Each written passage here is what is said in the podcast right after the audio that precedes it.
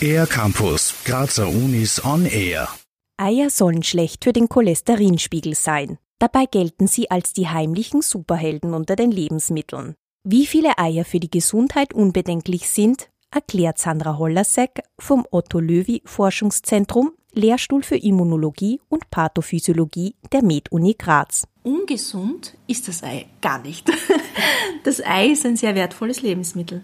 Und nicht umsonst hat unsere Kultur das Hühnerei ausgewählt, um unsere Ernährung zu ergänzen. Einfach zu handhaben, gut auch äh, in der Zubereitung verwendbar, äh, lebensmitteltechnologisch interessant mit den Anteilen, die da drinnen sind an Inhaltsstoffen. Vor allem das hochwertige Eiweiß sowie die positive Bilanz von essentiellen und nicht essentiellen Aminosäuren machen das Hühnerei besonders leicht verdaulich und zu einer hochwertigen Eiweißquelle. Doch wie steht es um das Gelbe vom Ei, dem Eidotter? Sandra Hollasek. Daneben sind im Eidotter viele Vitamine. Das ist ein Kraftpaket. Äh, wir haben da vor allem die wertvolle Folsäure drinnen, fettlösliche Vitamine, Vitamin A, D, EK und auch Mineralien. Zink vor allem. Und das Interessante dabei, auch das gekochte Ei hat diese Inhaltsstoffe noch in sehr hohen Anteil drinnen. Also da ist eigentlich wenig an Verlust durch das Kochen gegeben.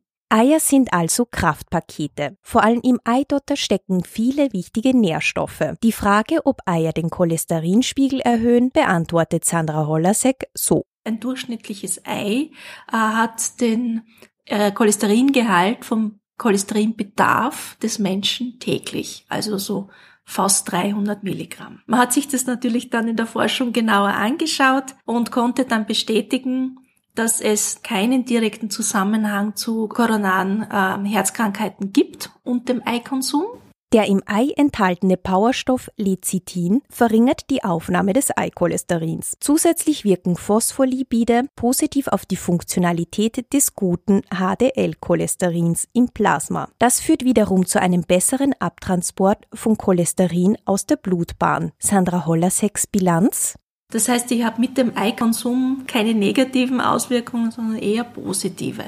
Ostern steht vor der Tür und damit auch erhöhter Eikonsum. Wie viele der kleinen Kraftpakete gesund sind, erklärt die Ernährungswissenschaftlerin. Die österreichische Gesellschaft für Ernährung empfiehlt zwei bis drei Eier pro Woche. Und da sind jetzt auch die verarbeiteten Eier mit eingebunden. Ostern ist natürlich ein Ausnahmezustand und auch da empfiehlt die Gesellschaft, dass es kein Problem ist, in diesen Feiertagen einmal täglich zwei Eier zu essen.